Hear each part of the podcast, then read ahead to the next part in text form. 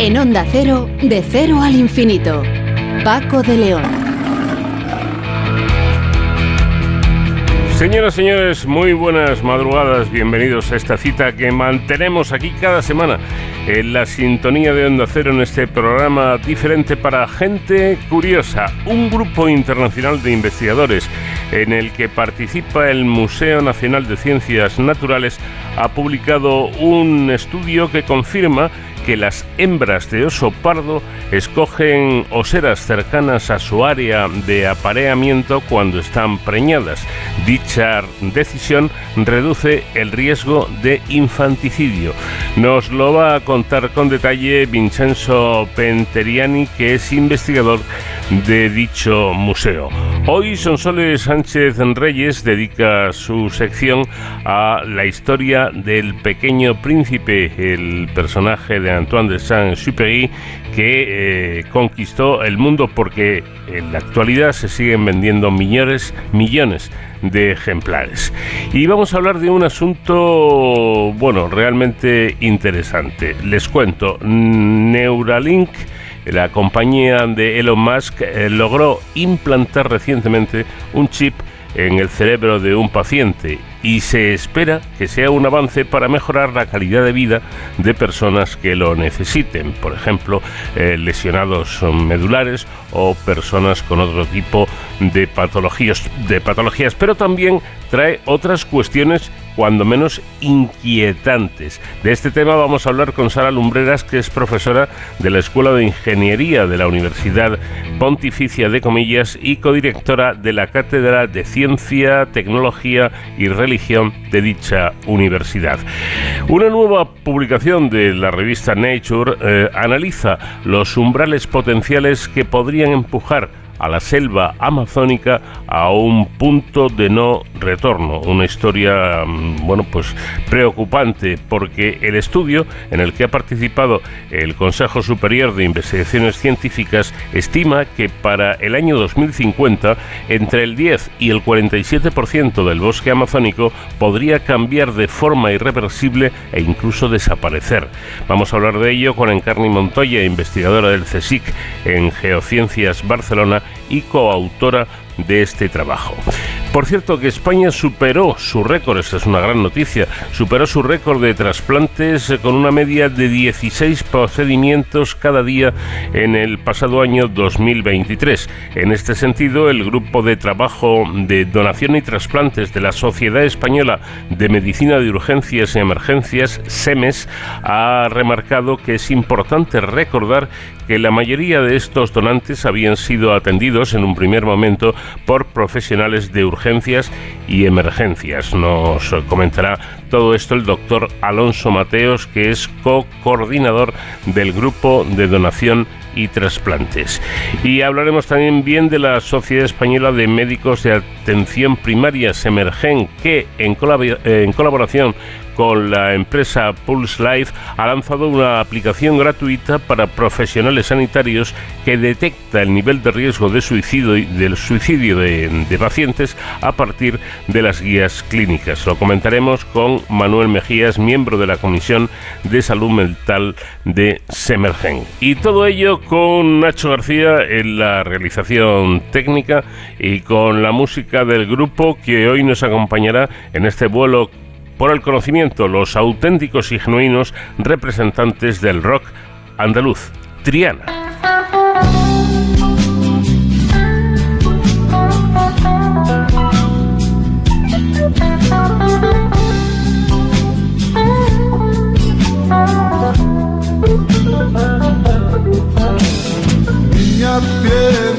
Algo que me puedes dar brillan tus encantos en mi caminar.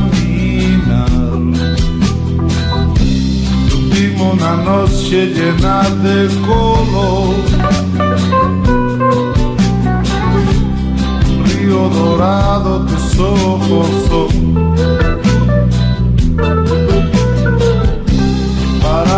La vida con nuestra mano. La vida cantaba y esta canción.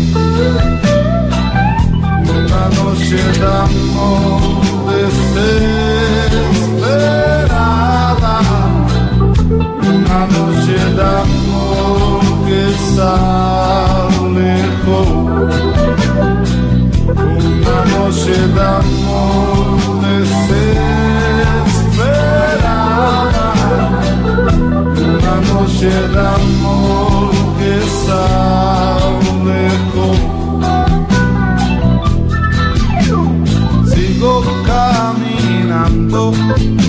te veo más.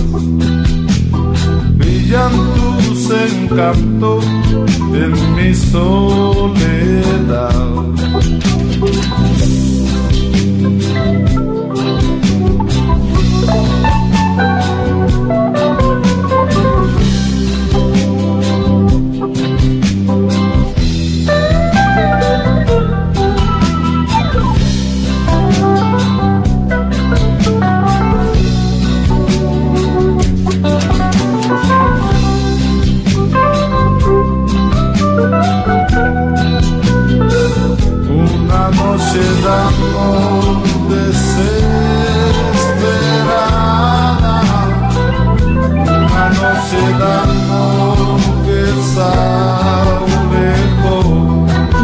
Cero al infinito en Onda Cero.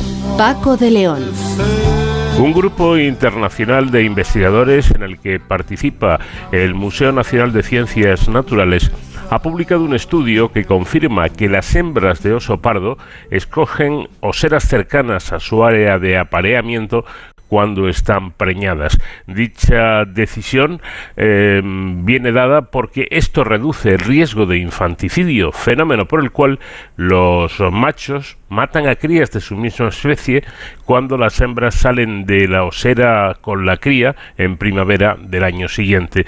Estos resultados son importantes de cara a la conservación de esta especie, ya que la caza de los machos de oso pardo residentes en estas áreas y el abandono de la osera por parte de las hembras ante la amenaza humana pueden afectar a la supervivencia de sus crías. De ello vamos a hablar con Vincenzo Penteriani, que es investigador del Museo Nacional de Ciencias Naturales. Eh, Vincenzo, ¿qué tal? Buenas noches. Hola, buenas noches, ¿qué tal? Buenas noches. Bueno, este, este asunto eh, tan importante que señalan ustedes em, une una de las eh, principales causas de mortalidad de las crías de los carnívoros, que es el infanticidio. Esto significa eh, que estos animales son capaces de devorar a las crías de su propia especie, algo que suena realmente duro, ¿no? Terrible. la pregunta sería, ¿Esto lo hacen por escasez de, presas eh, para alimentarse o lo hacen simplemente por comodidad?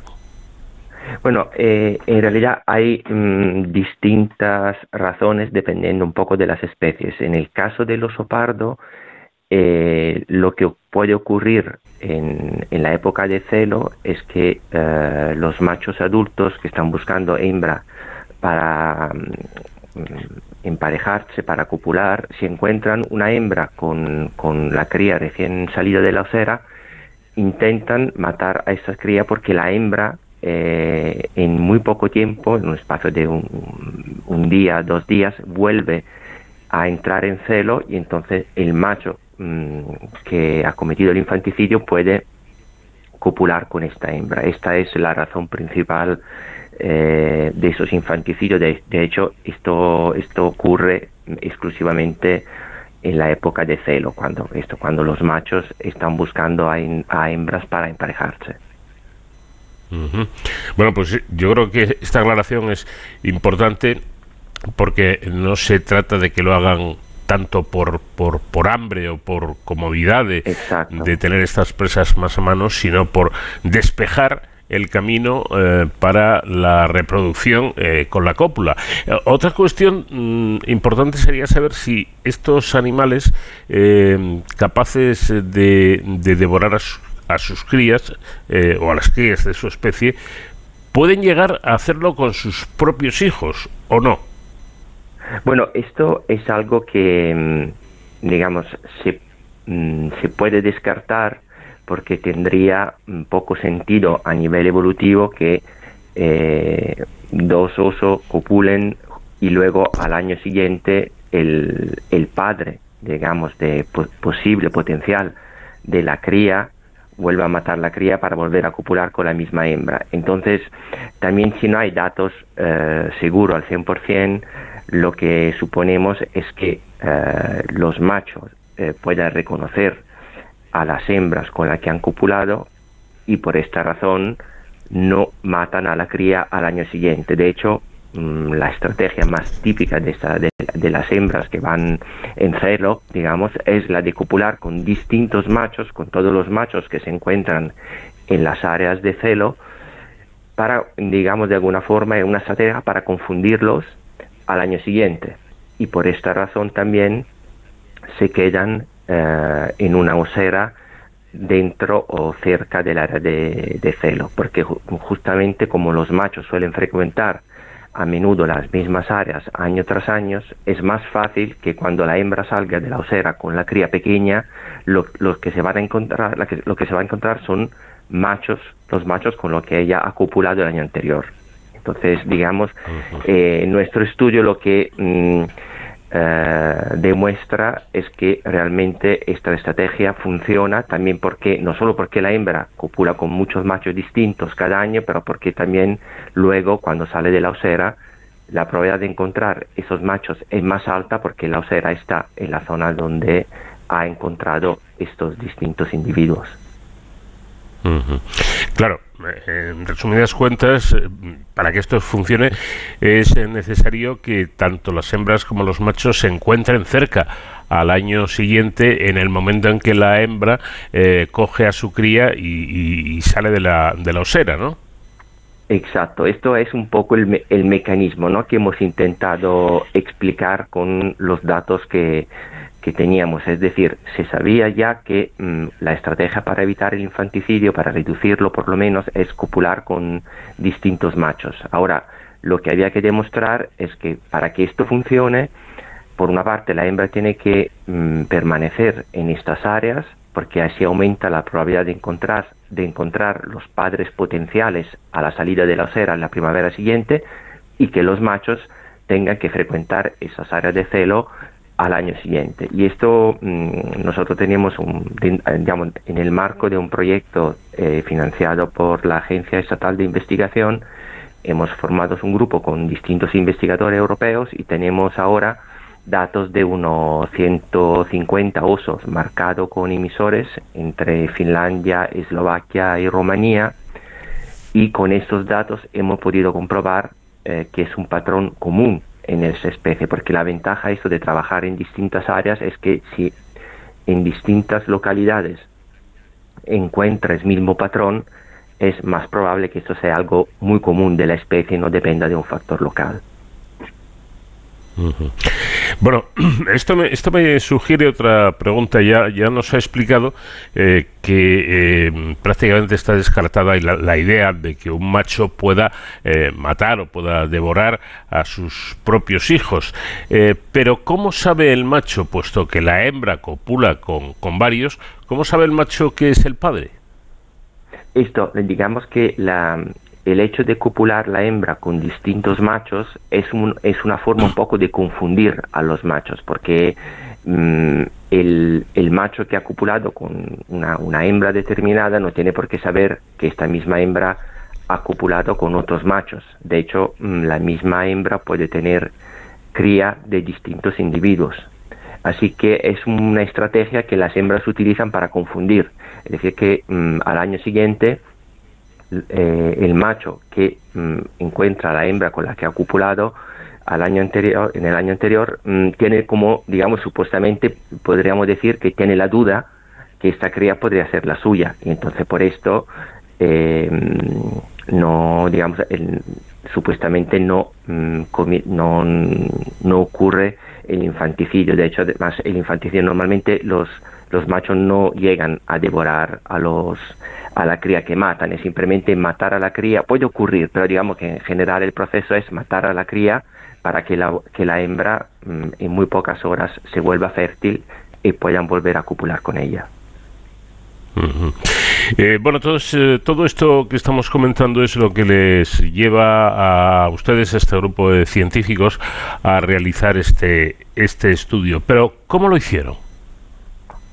Eh, bueno, mm, a lo largo de los últimos años se empezaron a marcar con, con emisores de satélite osos en tres áreas en particular, que son la carella finlandesa em, y la, algunas áreas en, Eslovaquia y otra en Rumanía. Entonces, eh, a lo largo de, estos últimos años hemos mm, recopilado información sobre los movimientos de esos animales porque recibimos una localización cada media hora de cada, de cada uno de ellos y durante muchos meses, a veces algunos años, dependiendo de cuánto dura la, el emisor que hemos puesto al animal.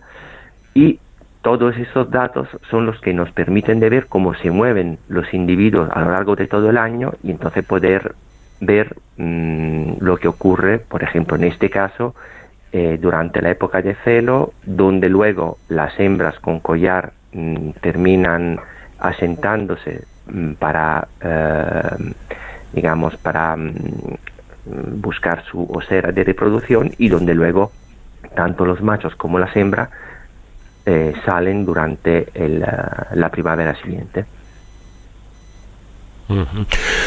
Bueno, en definitiva los resultados confirman que las hembras eh, con crías escogen permanecer, como comentábamos, en el área donde se aparearon y que los machos se mantienen en ellas durante eh, el año siguiente a la cópula. Desde luego la presencia humana molesta bastante a las hembras al salir de la osera con sus crías, tanto que pueden llegar a abandonar la zona y esto incrementa el riesgo de encontrarse con un macho que no es el padre de estas crías. Me imagino que ahí aumenta bastante el peligro de que esas eh, crías puedan, puedan morir, ¿no? Exacto, eso es un poco también el mensaje que queremos enviar, em, sobre todo aquí en la, en la cordillera cantábrica, porque por una parte eh, se ha desarrollado en los últimos años mucho interés para ver osos, hay muchos mm, grupos que organizan eh, observaciones de osos, hay toda una, una, economía nueva ¿no? que se mueve alrededor del, de los osos y claro, las hembras con crías son las más buscadas. Ahora, eh, si esto se hace bien, eso, el tema del turismo cero, y las osas con cría se observan desde muy lejos, mm, por ejemplo, un kilómetro de distancia, em, digamos que esto no pasa nada, al contrario, es una fuente nueva de economía en los pueblos de la cordillera y esto sin duda ayuda también a proteger el oso. Por otra parte, es verdad que acercarse demasiado a, a una osa con cría en esta época es algo muy, muy peligroso, porque evidentemente esta hembra mm, detectada eh, por, la, por, las personas, por los fotógrafos que quieren imágenes siempre más cerca, eh, abandona la, la, área de, mm, cerca de la osera. Y ahí donde eh, entra el problema, porque claramente esas osas se mueven a área nueva y tanto durante los desplazamientos a área nueva como cuando se asientan esas nuevas nueva áreas ya no tienen a los machos potencialmente padres a su alrededor. Y entonces ahí es cuando pueden encontrar un macho nuevo y este macho puede, mm, digamos, y puede ocurrir el infanticidio. Por eso que es muy importante eh, no, no, acercarse nunca a, a, la zona de las oseras. Esto eh, últimamente, además, sobre todo en la, en la zona de Somiedo, esto ha sido bastante problemático porque hay algunos individuos que organizan eh, salidas con fotógrafos para acercarse a la siembra con cría y esto es eh, muy, muy peligroso. Eso es algo que hay que evitar eh, de todas formas. Mm.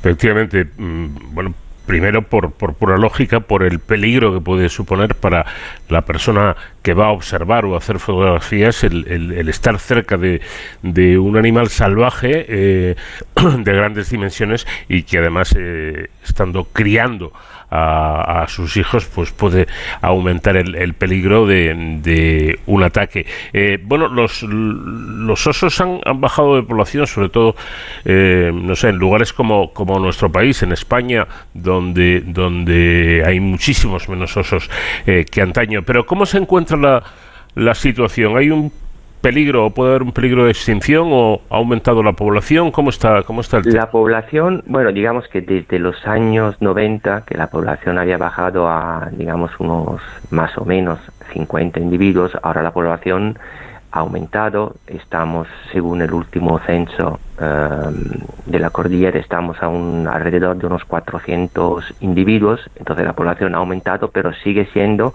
una población muy pequeña, 400 osos en, en un espacio como la cordillera, eh, todavía son números muy pequeños, pueden parecer eh, muchos, pero realmente son muy pocos. Y, además hay, no hay que olvidarse que se, se, trata de una población totalmente aislada, es decir, que eh, la cordillera cantábrica no tiene otras poblaciones de osos alrededor que pueden de alguna forma reemplazar los individuos que se que puedan digamos que puedan tener problemas dentro de la población. Entonces hay que considerar esas cosas. Primero que una población todavía muy pequeña y entonces que hay que hacer muchos esfuerzos todavía para la conservación y el manejo de esas especies en la cordillera sin duda alguna es un tema importante por aquello de la biodiversidad, que cada especie es necesaria, no están aquí porque sí, sino porque eh, cumplen una función en, el desarrollo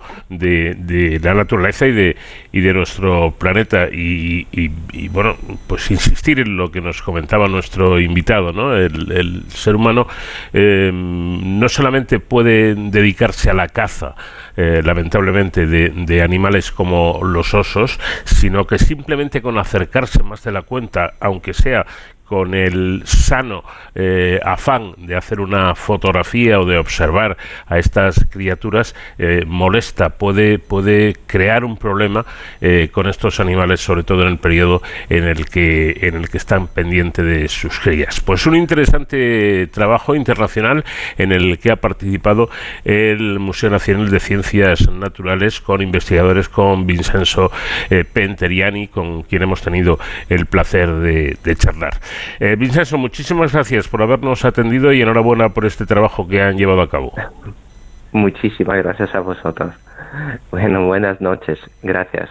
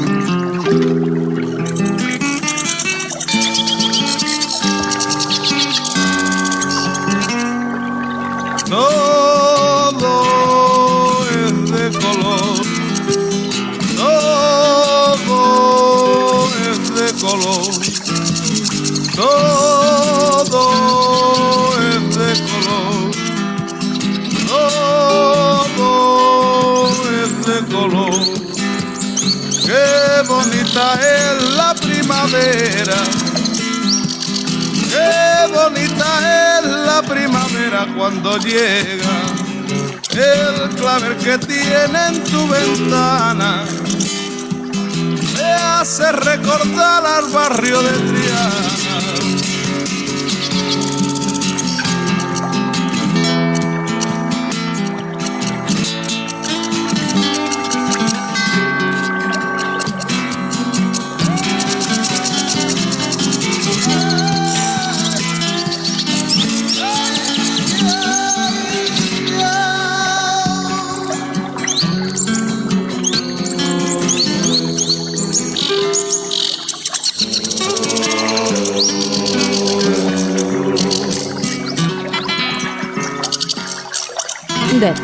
Al infinito.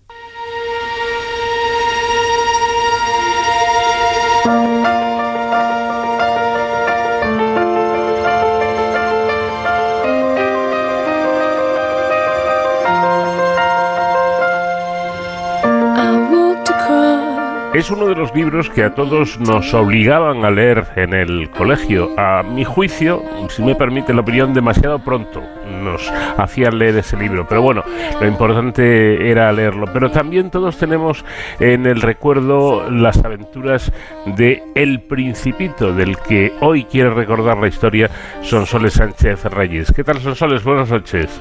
Muy buenas noches, Paco. Aunque le encantase volar, el autor Antoine de Saint-Exupéry, autor de esta maravillosa obra, em, publicada hace ahora justo 80 años, nunca pudo vislumbrar ni siquiera desde lo más alto el éxito arrollador y permanente que obtendría su encantadora criatura de ficción. Su trayectoria quedó truncada cuando el avión que pilotaba se perdió durante una misión, antes de haber podido disfrutar del reconocimiento internacional unánime que le aguardaba para la posteridad. Si uno se representa mentalmente a Saint-Exupéry, fácilmente es así, acompañado del principito, vestido de aviador, en su atalaya de las alturas. Por eso, su ciudad natal, Lyon, decidió inmortalizarlo para siempre precisamente de esta guisa, coincidiendo con el centenario de su nacimiento. Antoine Jean-Baptiste Marie Royer de Saint-Exupéry nació en la localidad francesa de Lyon el 29 de junio de 1900, en el número 8 de la Rue du Perrat, junto a la Place de Belcourt, epicentro de la ciudad. La fachada del edificio luce orgullosa una placa con la efemérides era un tiempo y lugar de pioneros. Cuando Saint-Exupéry vino al mundo, hacía solo cinco años que en su misma ciudad de Lyon, los hermanos Lumière habían filmado los primeros 46 segundos de película de la historia, naciendo el género cinematográfico. Antoine fue el tercero de los cinco hijos del conde Jean de Saint-Exupéry y Marie Boyer de Fons-Colombe Huérfanos de padre, muy pronto, la viuda y los niños fueron acogidos por una tía materna, la condesa de Tricot, en su castillo del siglo XVIII en Saint-Maurice de Remens, Ain, a pocos kilómetros de Lyon, en el campo, propiedad que heredaría la madre al fallecer la tía. Ese se convertiría en el lugar soñado entre los recuerdos infantiles del autor. ¿De dónde soy? Soy de mi niñez, como de un país. Había en algún lugar un parque cargado de abetos negros y tilos y una casa antigua que amaba. Escribió en Terre des Hommes en 1939. Su niñez ya sería para siempre su refugio. No estoy muy seguro de haber vivido después de la infancia, confesaría Saint-Exupéry a su madre en una carta de 1930. Sin embargo, vivió, vaya que lo hizo. Tuvo una existencia azarosa propia de una novela o película. Al no lograr ingresar en la escuela de aviación, entró en la Aeropostal, la principal compañía del incipiente correo aéreo. En 1929 inauguró la comunicación aérea entre la Patagonia y Buenos Aires. En atención a este hecho, desde 1952, un pico en la Patagonia argentina se ha bautizado en su honor como Aguja de Saint-Exupéry. En Argentina, en 1931, conoció a quien se convertiría en su esposa, Consuelo Suncín Sandoval Ceceña la inspiración para la rosa de El Principito. En 1938 sufrió un accidente aéreo en Guatemala del que para el resto de su vida le quedarían secuelas de pérdida de movilidad en el brazo izquierdo una curiosa similitud con Cervantes. Ambos escribirían obras literarias llamadas a perpetuarse después de sufrir una lesión que guarda ciertas semejanzas. Tras la ocupación nazi de Francia, se trasladó a Estados Unidos. Fue allí donde redactó El Principito, mientras el mundo se estaba desgarrando en la Segunda Guerra Mundial. Pero cuando los aliados establecieron su base en Argel, Saint-Exupéry insistió en participar en misiones aéreas de reconocimiento. Tenía 44 años y no se permitía volar con más de 32, pero el general Charles de Gaulle aceptó su ofrecimiento porque era un piloto icónico. El 31 de julio de 1944, con buen tiempo, pero en malas condiciones de salud, despegó desde Córcega en su casa Lockheed P-38F-5B Lightning para efectuar una misión de reconocimiento fotográfico con destino a Grenoble y preparar el terreno a los aliados. Nunca más regresó. Su avión desapareció para siempre. Existe un resorte en el corazón que se revela ante la idea de representarse a Saint-Exupéry derrotado, abatido o desplomado, que lo indulta una y otra vez sin fin. Quizá porque los ojos residen en el corazón y lo esencial queda hurtado a la vista. El autor ha seguido desde entonces elevándose hacia las nubes del imaginario popular. De la mano de un pequeño príncipe sabe llegar hasta los planetas. Y por eso, a los 100 años justos de su nacimiento, el 29 de junio de 2000, Lyon inauguró una escultura de la leonesa Christiane Guilabé en un lateral de la Plaza Bellecour, muy cerca de la casa natal de Saint-Ex, apodo con el que la ciudad le denomina con la familiaridad que brota del afecto. Saint-Exupéry está sentado sobre una imponente columna de mármol blanco de más de 5 metros de altura y con un peso de 7 toneladas. Detrás de él, el principito posa una mano sobre su hombro, quizá a punto de hacerle una confidencia. Tres emblemáticas frases extraídas de su obra están inscritas en la columna. Pareceré estar muerto y no será verdad. Lucía una estrella y yo ya la contemplaba. Y solo se puede ver bien con el corazón. Lo esencial es invisible a los ojos. Junto con este texto, Antoine de Saint-Exupéry, nacido en Lyon el 29 de junio de 1900, muerto por Francia el 31 de julio de 1944. Y si uno se fija en el suelo, puede ver otra inscripción. Realizado por iniciativa de Fran Bejat, este monumento fue donado a la ciudad de Lyon el 29 de junio de 2000 por el Comité Saint-Exupéry 2000. Lyon también celebró el centenario, rebautizando el aeropuerto de Satoná y la calle donde nació el escritor, que se llama desde entonces Aeropuerto Saint-Exupéry de Lyon y calle Antoine de Saint-Exupéry. Además, celebró un programa de actos y se anunció la creación de un museo en el castillo de Saint-Maurice, donde el autor se crió. Pero en el casi cuarto de siglo transcurrido hasta hoy, el proyecto aún no ha podido materializarse, perdido entre demoras interminables y cambios de titularidad entre instituciones. La última previsión de apertura de la Maison du Petit Prince se ha agendado para este 2024. El Principito es la obra en francés más leída y traducida de todos los tiempos, con más de 500 traducciones oficiales. 80 años después de su primera publicación, por la editorial neoyorquina Reinal Hitchcock, el 6 de abril de 1943 en inglés, y 77 años después de su llegada a las prensas europeas, en 1946. Actualmente se venden cada año 5 millones de ejemplares en todo el mundo.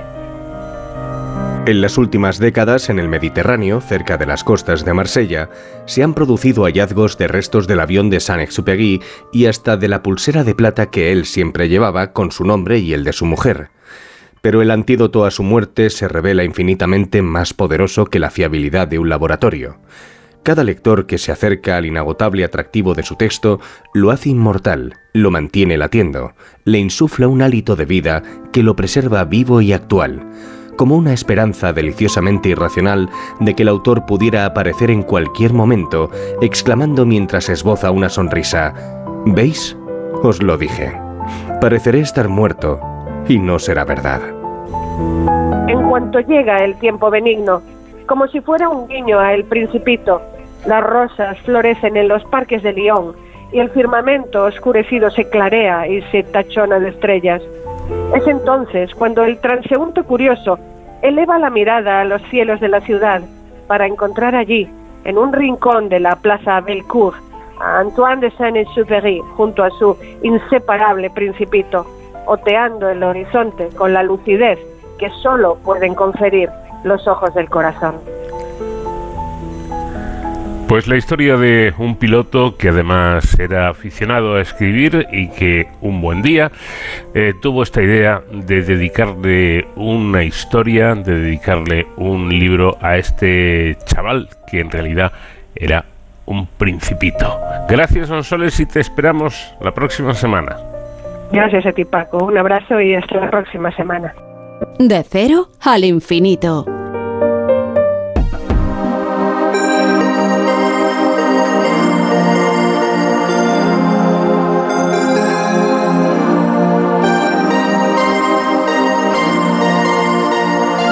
Neuralink, la compañía de Elon Musk, eh, logró implantar hace poco, recientemente, un chip en el cerebro de un paciente, sí, tal y como se lo estoy contando. Y se espera eh, que sea un avance para mejorar la calidad de vida de personas que lo necesiten. Pero a su vez eh, trae otras cuestiones que pueden resultar poco más o mucho más inquietantes. Bueno, de todo este tema tan eh, espectacular vamos a hablar con Sara Lumbreras, que es profesora de, de la Cátedra de Ciencias, Tecnología y Religión de la Universidad de Comillas. Profesora, ¿qué tal? Muy buenas noches. Buenas noches. Bueno, eh, como persona experta, ¿considera que este logro encierra peligro? Bueno, lo primero que tenemos que decir es que encierra potenciales positivos maravillosos. Pues, por ejemplo, el, principal uso que se dice de devolver el movimiento a personas paralizadas, pero también, claro, que encierra eh, peligros.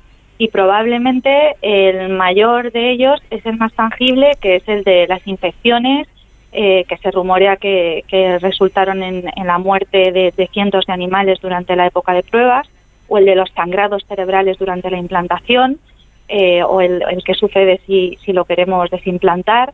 Desde luego el, dispositivo no es un juguete y, eh, y nos abre la puerta a posibilidades que no nos habíamos planteado nunca. Claro, sí. Nuestro, pero es que además hay otra cuestión, y es que nuestro cerebro es, entre otras muchas cosas, lo más privado que tenemos. Y la pregunta es, ¿podemos perder completamente la privacidad teniendo un chip implantado? Em, yo es que aquí con esto soy bastante pesimista, porque eh, la privacidad ya la tenemos ya la tenemos en peligro sin, sin habernos implantado el chip y habría que entender que los datos que recoge eh, un aparato como Neuralink no son fáciles de interpretar. Entonces, eh, por el momento, cuando esto se le implanta a una persona, hay que entrenar a propósito a un sistema de inteligencia artificial para que los interprete, porque eh, pueden parecer incluso ruido estas, estas señales que vienen de, de, de neuronas individuales del córtex motor, que es la parte del cerebro que controla el movimiento. Entonces, cuando nosotros pensamos en movernos o incluso cuando vemos a alguien moverse, se activan las, las mismas zonas del, del cerebro. Y mediante la interpretación de estas señales, pues podemos saber eh, cómo nos querríamos mover, eh, que puede dar pistas sobre, por ejemplo, lo que nos llama la atención eh, o, o, a lo que deseamos, cómo nos gustaría movernos, cómo nos gustaría. Pero es que hay muchos otros datos que podrían dar información que tuviera más o menos el mismo resultado. Pues, por ejemplo, la información de, de cámaras, eh, viendo hacia dónde se mueven nuestros ojos y nuestros gestos, eh, se, puede, se puede deducir, por ejemplo, quién nos parece más atractivo de, una habitación. O todavía más fácil, viendo datos publicados en, en redes sociales, se publicó hace un par de años un estudio en el que se demostraba que con solamente eh, unos pocos datos, 10, 20 datos tomados de una red social, se podía predecir nuestro comportamiento eh, ante determinadas cuestiones bastante mejor de lo que lo hacen los amigos que nos conocen. Entonces, la lucha por la privacidad, esto es un paso más, pero es una lucha en la que, en la que ya estamos. Claro, hoy en día que estamos todos habituados completamente a mm, manejar dispositivos eh, como teléfonos móviles, ordenadores y demás, eh, tomamos precauciones para que no nos hackeen estos, eh, estos sistemas. ¿Podría darse el caso, podría ocurrir que pudieran hackear nuestro cerebro y acceder a la información que contiene? Eh, pues igual que con cualquier dispositivo sería sería hackeable. Em, se habla, esto no se sabe mucho si es una si es una maniobra publicitaria, pero una de las pocas personas que se autodenomina como eh, cyborg, Neil Harbison, tiene instalada una antena que le permite pues eh, eh, acceder a, cierta información sobre la presión atmosférica, la temperatura, y él dice que pues que ya le, hackearon en una en una ocasión. Desde luego se podría acceder a la información que, em, que está recuperando el dispositivo y también eh, por ejemplo, en el caso del, exoesqueleto, podría eh, directamente moverse el exoesqueleto eh, utilizando esa, esa información de fuera. Se podría mover en contra de la voluntad de, de la persona si el dispositivo se hackea. Es eh, realmente llamativo y sobre todo impresionante, ¿no? Eh, imaginarse algo así, efectivamente hablar incluso de, de, seres, no sé si es el término correcto, que son eh, de alguna forma cibor, ¿no? no son solamente humanos, sino que sería una especie de combinación de, humano y, de máquina. Estamos hablando de, de la privacidad que contiene el, cerebro. Eh, por ejemplo, en el cerebro están nuestros recuerdos. ¿Se podría dar el caso de que alguien pudiera robar mediante estos dispositivos, mediante estos chips, borrar parte o la totalidad de nuestros recuerdos? Eh, pues en principio Neuralink no tiene mucho que ver con, los recuerdos, porque eh, toma la información, como decíamos, del córtex motor. Pero sí que hay eh, otros dispositivos que mediante la estimulación de ciertas zonas concretas nos pueden hacer que recordemos mejor o que recordemos peor. La idea ha sido siempre pues ayudar a recordar mejor y se está estudiando aplicaciones, por ejemplo, para hacernos estudiar de manera más rápida pero luego también hay eh, otras, eh, otros fenómenos que suceden, por ejemplo, con terapia de electroshock, que se utiliza a veces en, depresiones que, no responden a la medicación. Un efecto secundario es que desaparezcan recuerdos. Entonces, básicamente, esto de los recuerdos es más complicado de lo que parece, eh, pero en principio Neuralink hasta ahí no llegaría. Bueno, eh, pues casi, casi es un alivio, ¿eh? Porque se me, sí, se me ocurre preguntar, eh, ¿con todo esto no se corre el riesgo de poder cambiar por completo a un ser humano? Eh, claro, es que la, la, idea aquí es que mediante Neuralink y otros avances, donde nos estamos metiendo es eh, en el ámbito de, lo que denominamos antropotécnicas, que son las tecnologías que tienen como objeto al ser humano. Y, eh, aquí lo que nos sucede es que comenzamos a fusionarnos con las máquinas, a convertirnos en, cyborgs, eh, como, como decíamos. Y lo que nos tenemos que, que, pensar muy bien es para qué queremos tener esa fusión con las máquinas. Porque podemos tener, pues esto, a la persona que sufría de parálisis que vuelva a caminar, o también podríamos considerar que es un cyborg una persona con sordera que lleve un implante coclear, por ejemplo, porque eh, forma parte de, él el, implante también. Y entonces nos metemos en, el núcleo de, las ideas del, transhumanismo, en el cual pues iríamos mm. eh, alterando lo que es la, la naturaleza humana para superar nuestros límites a través de la tecnología y tenemos que ser muy cuidadosos con las implicaciones que esto tiene. Bueno, para ser absolutamente contundente con la pregunta, eh, a su juicio al menos, como experta, ¿alguien con un chip implantado en el cerebro seguiría siendo humano? Eh, pues contundentemente yo lo, yo lo vería claro que sí. Y además ya hay personas antes de Neuralink que tienen eh, implantes cerebrales. Podemos tener implantes, por ejemplo, profundos que lo que, lo que hacen es mejorar algunos síntomas del, del, Parkinson, que son muy positivos. También hay otros tipos de implantes que intentan eh, controlar las epilepsias que no responden bien a, la medicación y en todas esas personas no dudamos que no dudamos que sean que sean humanas. Eh, yo creo que lo que nos tenemos que, que plantear es con todas estas posibilidades que vamos a tener de cibordización, eh, dónde queremos llegar y qué es lo que, qué es lo que queremos hacer. Porque em, en este camino todas estas, todas estas mejoras nos llevan a realizar diferentes funciones de mejor manera, pero tienen otras, eh, otras contrapartidas negativas. Hay que buscarle el sentido a todas ellas. ¿Cuál es el sentido de implantarme eh, Neuralink?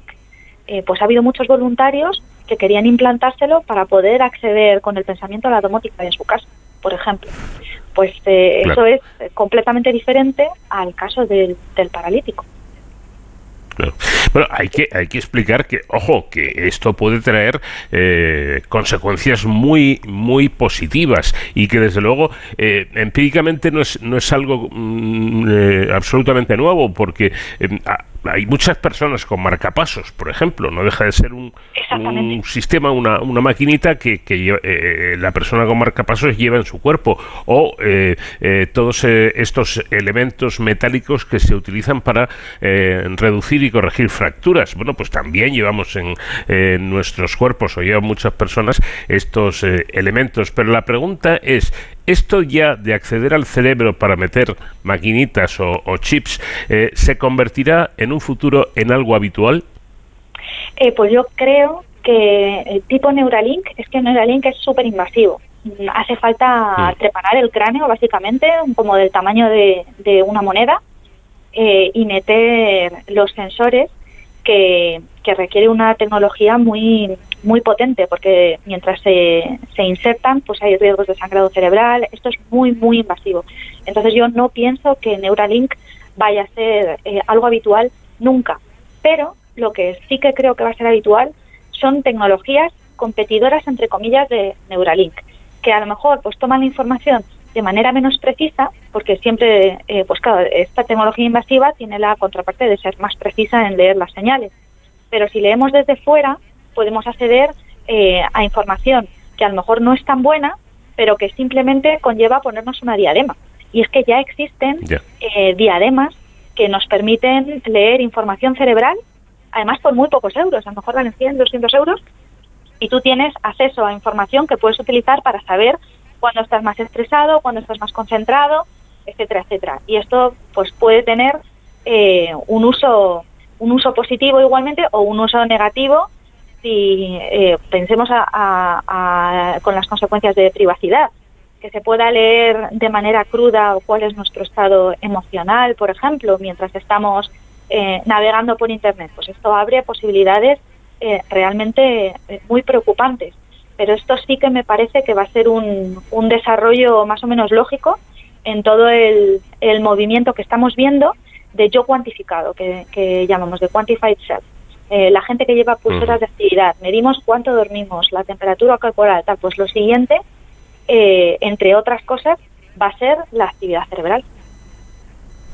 Bueno, pues está claro que lo que veíamos en las pelis de ciencia ficción o en los libros ya lo tenemos aquí. Una última pregunta. Vamos a ver, eh, a mí, por ejemplo, mañana me, me ponen un chip de estos en, en el cerebro. La, la maquinita, por así decirlo, es autónoma, funciona sola o alguien lo controla. Eh, pues la maquinita que tú tienes en el cerebro es el sensor que envía información hacia afuera. Entonces, eh, tú tienes que, tienes que controlarla, pero la podrías controlar tú o quien esté ayudándote a gestionar el sistema. No está centralizado por parte de Neuralink, por ejemplo. No, esto estaría en tu casa. El sistema estaría en tu casa. Probablemente, si es el caso de una persona paralizada, pues lo lógico sería que estuviera integrado en el exoesqueleto. Bueno, pues ahí está, el futuro, pero en el ahora, en el presente. Eh, repito que hemos eh, dirigido un poco la, entrevista por, por la parte, digamos, más negativa que podría tener esto, pero eh, como hemos señalado y repetimos para concluir, ojo, que este tipo de tecnología puede ser, y de hecho está siendo de alguna manera, algo que aporte muchos beneficios. Sara Lumbreras, profesora de la Escuela de Ingeniería de la Universidad pontificia de comillas y directora, codirectora de la Cátedra de Ciencias, Tecnología y Religión. Muchísimas gracias por habernos atendido y habernos sacado de algunas dudas que teníamos al respecto. Un placer.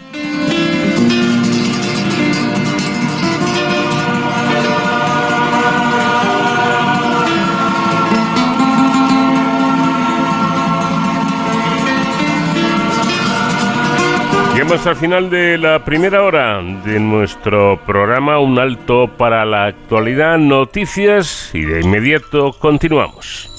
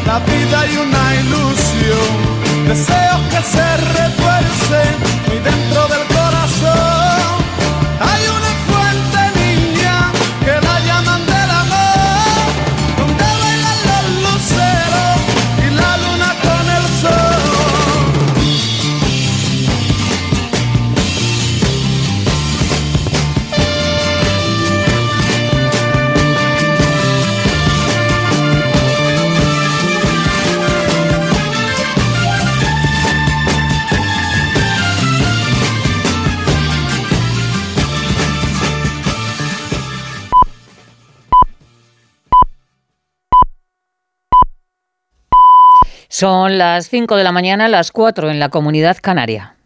Los protagonistas de la noticia empiezan el día con Carlos Alsina. José Luis Ábalos. Señor Ábalos, buenos días. ¿Qué tal? Muy buenos días, Carlos. Más de uno. El programa que cada día marca la agenda informativa. Coldo es un golfo, aunque no comparta el desenlace. Asume esa responsabilidad política. Tiene usted manta de la que tirar. ¿Cuándo se tuerce la relación entre el presidente Sánchez y usted? ¿Se siente usted maltratado por el secretario general de su partido? Yo no tengo ninguna manta. Lo único que me pide el cuerpo es defenderme. Lo que fue definitivo fue lanzarme un hordago en público. Cada mañana las mejores entrevistas en más de uno con Carlos Alsina. Y siempre que quieras, en la web y en la app. Onda Cero, tu radio.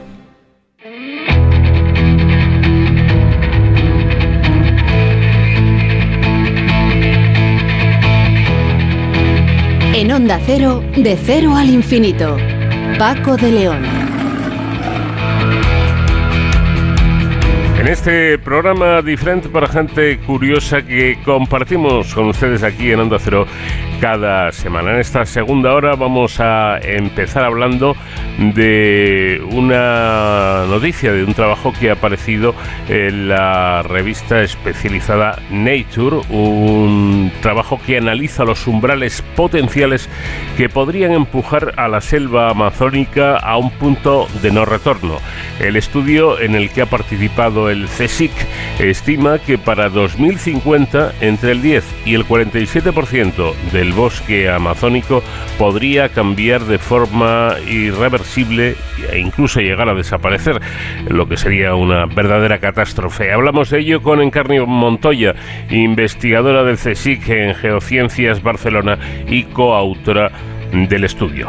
Una buena noticia que queremos, a la que queremos eh, subrayar desde aquí, sobre todo Dareco, y es que España superó su récord de trasplantes con una media de 16 procedimientos cada día en 2023. En este sentido, el grupo de trabajo de donación y trasplantes de la Sociedad Española de Medicina de Urgencias y Emergencias, SEMES, ha remarcado que es importante recordar que la mayoría de esos donantes habían sido atendidos en un primer momento por profesionalidad de urgencia, profesionales de urgencias y emergencias. Nos dará todos los detalles el doctor Alonso Mateos, eh, co-coordinador del grupo de donación y trasplantes. Y terminaremos hablando de la Sociedad Española de Médicos de Atención Primaria Semergen, que en colaboración con la empresa Pulse Life ha lanzado una aplicación gratuita para profesionales sanitarios que detecta el nivel de riesgo de suicidio del paciente a partir de las guías clínicas. Lo comentaremos con Manuel Mejías, miembro de la Comisión de Salud Mental de Semergen. Y todo ello eh, acompañados de la música de este gran grupo que hoy eh, hemos invitado a nuestro programa y que fueron los máximos exponentes del llamado eh, rock andaluz, Triana.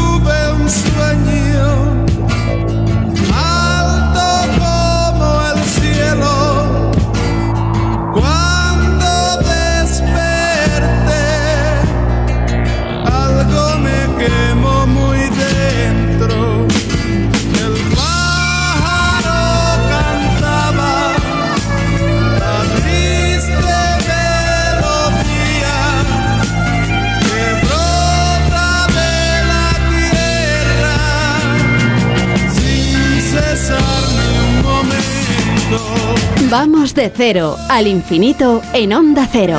Paco de León. Una nueva publicación de la revista Nature analiza los umbrales potenciales que podrían empujar a la selva amazónica a un punto de no retorno. El estudio en el que ha participado el Consejo Superior de Investigaciones Científicas estima que para el año 2050 entre el 10 y el 47% del bosque amazónico podría cambiar de forma irreversible y lo que es más grave, incluso desaparecer. El estudio señala que las potenciales alteraciones dependen del aumento de la temperatura, la disminución de la precipitación, el aumento de la temporada seca, la intensidad de la estacionalidad de las lluvias y la deforestación. Tras pasar el punto de inflexión de estos cinco factores eh, provocados directa o indirectamente por el cambio global, pueden provocar cambios locales y sistemáticos en la Amazonía. Vamos a hablar de ello con Encarni Montoya, que es investigadora del CSIC en Geociencias en eh, Barcelona y coautora del, del artículo. Encarnación, ¿qué tal? Buenas noches. Buenas noches, Paco. Gracias por la invitación. Bueno, señala usted que el objetivo primordial era evaluar cómo de cerca o de lejos estamos de sobrepasar los límites seguros planetarios en lo referente al bosque tropical continuo más grande del planeta. ¿La situación es más o menos grave de lo que esperaban? Pues en algunos puntos, como por ejemplo el, el factor estresante de la deforestación, eh, se ha pasado ya esa, ese límite de, funcionamiento seguro a escala planetaria. Entonces, eh, sí que es cierto que empezamos a ver eh, huellas que son un poco alarmantes y en este punto en concreto estamos ya más lejos de lo que deberíamos haber estado nunca. bueno, efectivamente, según el artículo, de momento ya se han sobrepasado esos niveles de deforestación y degradación del bosque amazónico que sitúa como, como punto de inflexión una deforestación acumulada del 20%. Pero yendo al terreno práctico para los oyentes y para mí mismo, eh, ¿en qué se traduce esto? ¿Qué significa? ¿El 20% de deforestación se refiere? Sí. Sí, bueno, eso quiere decir que de la superficie de lo que eh, se conoce como bosque amazónico dentro de toda la cuenca, un 20% de la superficie que está ocupada por bosque se ha cambiado generalmente a, pastos, a, ecosistemas eh, de hierbas para producir comida para, para ganado. Entonces, esa cobertura de bosque, esa masa forestal, ya no aparece, ya no está. Y principalmente ese, eso se ha producido en lo que se llama el arco sur de deforestación, en las zonas eh, principalmente brasileñas y bolivianas del sur de, de la cuenca amazónica. Es quiere decir que una quinta parte de la totalidad del bosque amazónico ya se ha convertido en otra cosa que no es bosque amazónico. Bueno, ustedes, los investigadores de, este equipo, que está compuesto por más de 20 profesionales de centros de investigación y universidades de Europa y de América, ponen el foco eh, en la necesidad de trabajar en mejorar la integración de datos de campo o experimentales en las simulaciones. Pero, ¿esto cómo se puede conseguir? Claro, eh, fíjese que la, la, simplemente la cuenca de la Amazonía es más grande que, el continente de Europa. Entonces muchas veces intentamos, eh, y es un, es un sistema mm, increíblemente complejo, simplemente hay que pensar en, la cantidad de especies ¿no? Eh, que tiene y todos los factores que, que se integran en, en, en, cómo funciona, en cómo se desarrolla ese sistema. Em, se necesitan más datos a pie de campo, se necesita estudiar, analizar y experimentar cómo funciona ese sistema para que los modelos matemáticos y computacionales tengan mejores evidencias reales de cómo se comporta ese sistema. Muchas veces para intentar entender una cosa se hace un modelo que rellena huecos de información, ¿no? Tenemos hmm. eh, una información sobre la temperatura, tenemos una información sobre el agua y entonces el modelo nos infiere cómo va a ser el clima. En una superficie tan grande y un sistema tan complejo como la Amazonía, se necesitan más datos de campo para saber con más detalle estas pequeñas diferencias que puede haber entre las zonas. ya que la Amazonía, por ejemplo, está en nueve países diferentes. Es que estamos, pensamos que es un bosque, pero es que es una, es, es una superficie geográfica inmensa, ¿no? Entonces tiene muchas variedades, muchas variedades y, pues como, como, como cualquier sistema, eh, funciona de manera compleja. Necesitamos esos datos y que los desarrollos tecnológicos nos permitan incorporar de manera más fiable esos datos reales a los modelos computacionales.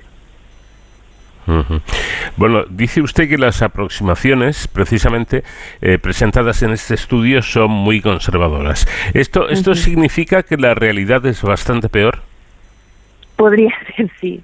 Como le digo, esta, estos eh, modelos eh, que se hacen con, con modelos matemáticos y simulaciones por ordenador, cada vez son más, más complejos y cada vez son más fiables, pero sí que todavía tenemos una limitación a la hora de eh, intentar eh, comprender cómo un factor estresante, como puede ser, por ejemplo, la deforestación, ¿no? esa disminución de, de los árboles, esa desaparición de los árboles, va a afectar a otros agentes estresantes, como podría ser, por ejemplo, la precipitación. ¿no? Entonces, esa interacción entre factores que se retroalimentan, ¿vale? que aumentan el efecto de otros factores en sí, es muy difícil de parametrizar en un, en un, en un sistema, eh, en un modelo. ¿no? Entonces, claro, nosotros estamos eh, haciendo esta horquilla de entre el 10 y el 47, pero faltaría saber ese efecto de retroalimentación, ese efecto potenciador, si realmente lo mm. que hace es que ese cambio vaya más rápido y más y más eh, acentuado. O sea que quizás nos hemos quedado hasta cortos. Eh, pese a lo alarmante que puede sonar el titular, ¿no? Eh, deberíamos de, de, de ser precavidos porque quizás es incluso más la superficie y en menos tiempo. Bueno, hay un asunto en el que yo no termino de aclararme. Seguro que con sus explicaciones lo podré hacer. Porque la desaparición de los bosques amazónicos influiría en la regulación climática del planeta. Parece que es algo evidente, pero a su vez parece también que el cambio climático afecta a estos bosques. Esto es como lo del huevo y la gallina, ¿no? ¿Cómo se puede romper este círculo? Sí, mire, justamente es lo que le decía, es por esta interacción de los, de los factores estresantes, ¿no? Ah. Imaginemos, por ejemplo, el bosque, eh, los arbolitos. Eh, hasta el 50% de la lluvia que reciben los bosques amazónicos se llama lluvia reciclada, ¿vale? Es producto de la evapotranspiración de los árboles, ¿vale? Eh, la lluvia llega desde los océanos, como en todos sitios, es captada por los árboles y por este calor y por esta humedad, los árboles van, van sudando, digamos, de una manera, ese agua que han recogido y eh, se quedan en vapor en las nubes de condensación. Esas nubes de condensación vuelve a llover, ese agua vuelve a ser capturada por los árboles, entonces se, se hace como una cinta de transporte que se llaman ríos aéreos que mueven, distribuyen ese agua hacia las zonas interiores del continente. Ese agua se distribuye a zonas que si no llega a ser por estos bosques amazónicos y por este reciclado de agua, serían zonas muchísimo más secas. Entonces, si para que esa cinta de transporte funcione, se necesitan los árboles. Si cortamos los árboles, esa lluvia no va a existir porque no se tiene ese gradiente para que se produzca la evapotranspiración. Por lo tanto, el clima afecta a los árboles, pero los árboles afectarán a ese clima, porque no se podrá producir esa distribución y además de sufrir, como decimos, la cuenca amazónica, esa cinta transportadora no llevará agua a las colinas de los Andes, a la zona de la Pampa, habrá problemas incluso por fuera de la cuenca amazónica. Ese es el efecto el del huevo y de la gallina, ¿no? El clima afecta a los árboles, pero los árboles también van a afectar a, ese clima. De la misma manera, normalmente esos árboles desaparecen a través de quemas, a través de los incendios, ¿no? Hace un par de años tuvimos eh, una un evento de incendios eh, increíblemente fuerte en, en, Brasil principalmente, pero en la cuenca amazónica. Los árboles capturan el CO2 que nosotros emitimos al, al quemar combustibles fósiles, ¿no? Ese dióxido de carbono que está en la atmósfera, los árboles lo recogen si quitamos los árboles, es, ya no son capaces de capturar ese CO2. Por lo que el clima se va a calentar aún más, porque va a haber más gases de efectos invernadero, porque ya no puede ser capturado por los árboles. Y además al quemar estamos emitiendo más CO2 a la atmósfera. Entonces es como un efecto potenciador. Emitimos gases a la atmósfera y al quitar esos árboles a través de la quema ya no van a poder capturar más CO2. Por lo tanto, el cambio climático será más acentuado porque no tendremos ese efecto refrigerador, refrigerador que hace en los bosques amazónicos para el clima a nivel global. Bueno, está claro que hay que dirigirse siempre a, los profesionales porque un asunto complejo como este, que no terminaba de entender con la explicación de nuestra invitada, ahora lo veo más claro. Pero ojo, que esto, eh, esta degradación no solamente em, afecta a la masa forestal, al pulmón de la tierra, ¿no? sino que conllevaría, y esto también es importante, la pérdida de diversidad cultural. La Amazonía es el lugar de 47 millones de personas. Eh, que no es poco, incluyendo más de dos millones de indígenas y comunidades locales pertenecientes a unas 400 etnias y culturas diferentes. Me imagino, en carne que este punto de alerta es muy considerable, quiero decir, tiene también una importancia grande. efectivamente, estamos perdiendo eh, ya no solo cultura, estamos perdiendo las, las casas y las naciones de la gente la identidad cultural.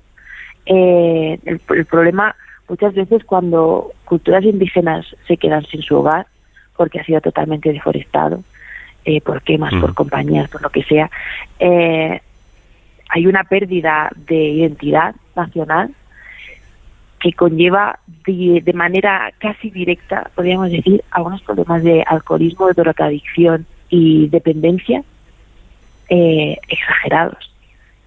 Gente que se queda sin su hogar y sin saber cómo enfrentarse al mundo, porque la manera en la que ellos eh, trabajan y funcionan ya de, repente no es posible, porque son no, es, que no son ni refugiados, es que son apátridas, ¿no?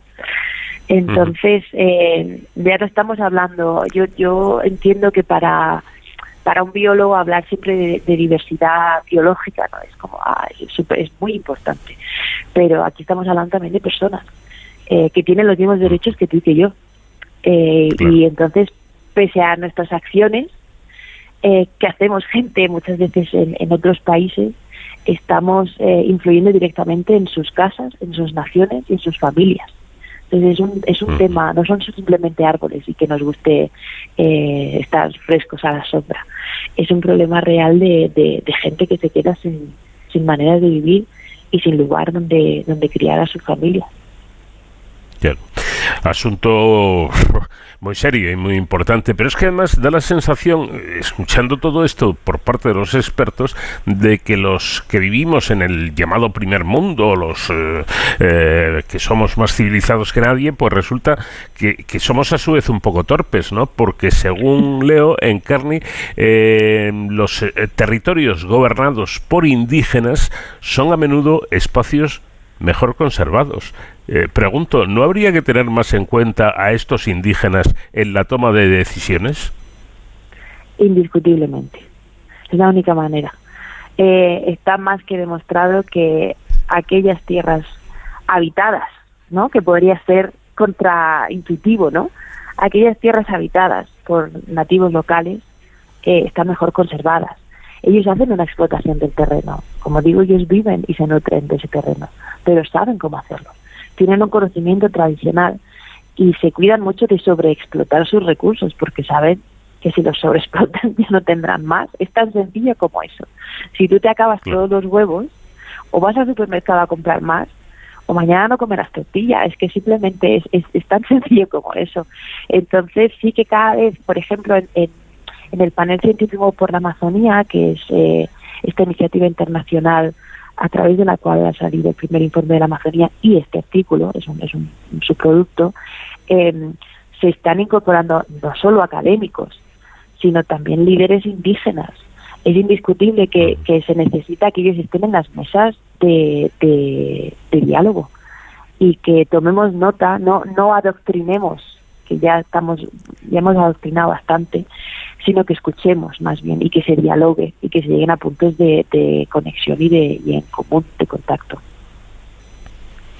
Pues sería importante, sin duda. Y para terminar, eh, Encarni, con, con, estudios como este, ¿confían ustedes, los investigadores, en llegar a tiempo y poder establecer actuaciones, actuaciones que, que, que eviten una catástrofe de magnitudes insospechables? Sí, sin lugar a dudas. Y, y, me gustaría, porque me gustaría dejar un ejemplo positivo para terminar la conversación, porque no quiero deprimir a, a, los oyentes. Eh, simplemente en el primer año de cambio de gobierno del país de Brasil, la deforestación, la tala, ha disminuido en casi la mitad con respecto al año anterior. En solo un año de cambio de políticas de gobierno. Sí se puede es factible. Hay cambios y hay resultados a corto plazo. Pues eh, esperemos que continúen por ahí las cosas y subrayar un poco lo que estábamos diciendo, ¿no? que, que los indígenas, las gentes de allí, eh, igual resulta que saben más de nosotros que de, de, este asunto, ¿no? O sea que vamos a contar con ellos. Y aparte de que, por justicia, pues también por inteligencia, porque ellos han vivido ahí siempre y saben de lo que se de lo que se está hablando. Encarni Montoya, investigadora del CSIC en Geociencias eh, Barcelona y coautora del artículo. Eh, muchísimas gracias por habernos atendido, que está usted en Colombia, si no me equivoco en estos momentos, y que sigan ustedes con estos trabajos tan importantes. Muchísimas gracias Paco por la invitación y buenas noches a todos los oyentes.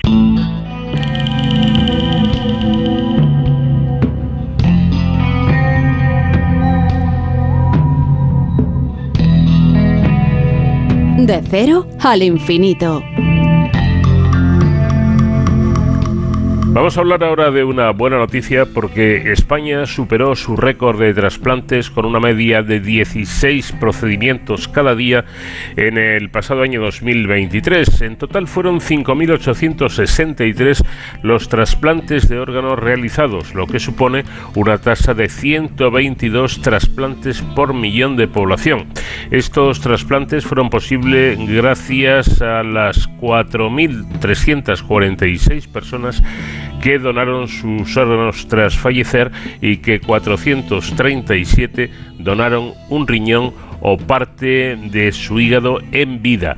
En este sentido, el Grupo de Trabajo de Donación y Trasplantes de la Sociedad Española de Medicina de Urgencias y Emergencias, SEMES, ha remarcado que es importante recordar que la mayoría de estos donantes habían sido atendidos en un primer momento por profesionales de urgencias y emergencias, según datos de la Organización Nacional de Trasplantes. De ello vamos a hablar con el doctor Alonso Mateos, que es co-coordinador del Grupo de Donación y Trasplantes. Doctor, ¿qué tal? Buenas noches.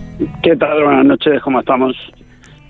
Bueno, pues parece que la especialidad MUE, médicos de urgencias y emergencias, eh, eh, que hay que, que recordar que actualmente no existe de manera oficial, pronto será una realidad en España. ¿Para cuándo se prevé o creen ustedes que existirá oficialmente ya esta especialidad?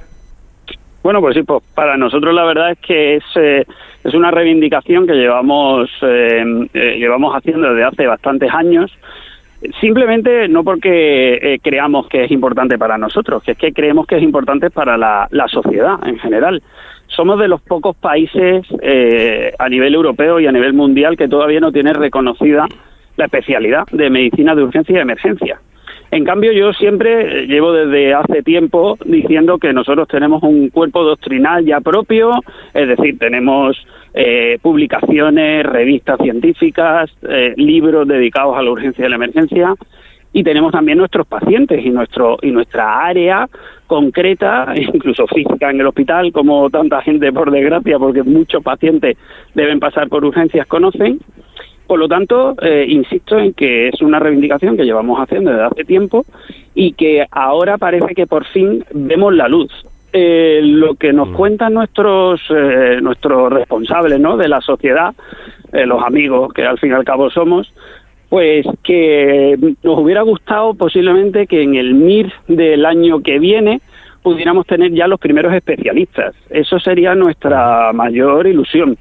Lo vemos complicado, pero desde luego creemos que es un simple eh, trámite administrativo. O sea que todos sabemos lo complicado que son estos trámites y que posiblemente los primeros eh, alumnos de medicina, ahora mismo eh, estamos con los alumnos, los primeros alumnos de medicina que podrán acceder a una plaza de medicina de urgencia y emergencia, pues sean los del MIR del 2026 para ser un poco más realistas. Pero ojalá, ojalá los del MIR del 25 puedan acceder ya a alguna plaza.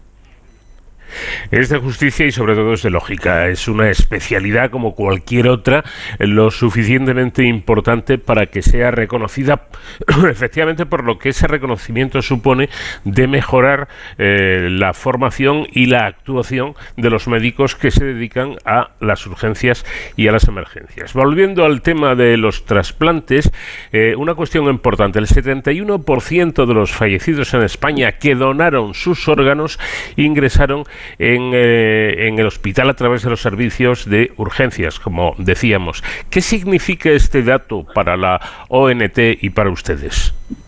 Bueno, pues es algo importante. Desde hace bastantes años, eh, ya estamos hablando, hemos pasado un periodo muy malo de pandemia que ha paralizado mucho, muchas estrategias y muchos programas, pero este, esta estrategia, más que un programa, es una estrategia, eh, se lleva haciendo desde hace de 2015-2016 sobre todo en las urgencias hospitalarias, porque no hay que olvidar la donación asistolia no controlada, que luego también quiero dedicarle un par de minutos.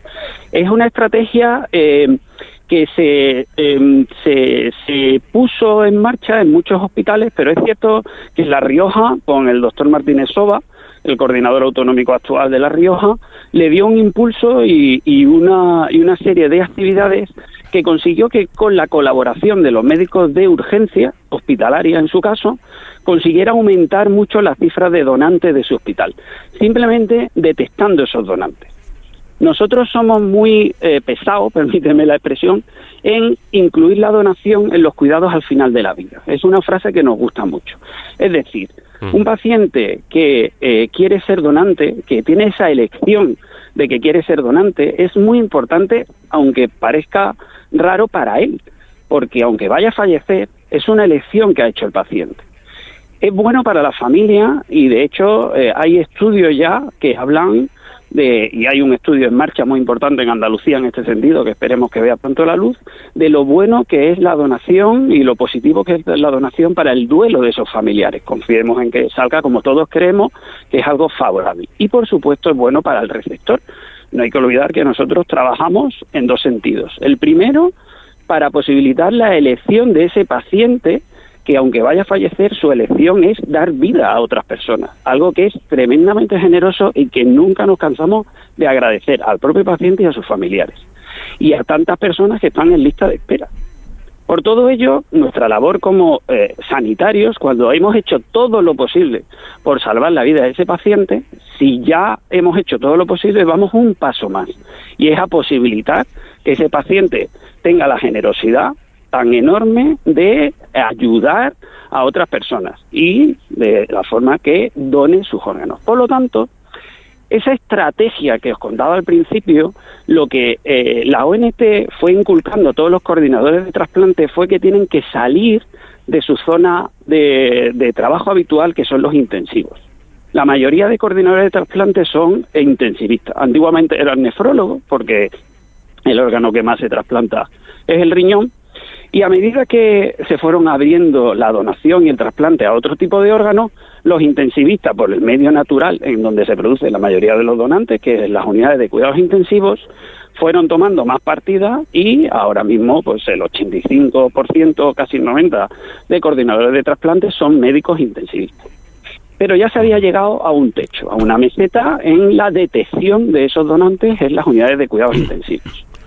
Y se empezó a hablar de esta estrategia que os estoy contando, de que hay que buscar donantes en otros sitios del hospital.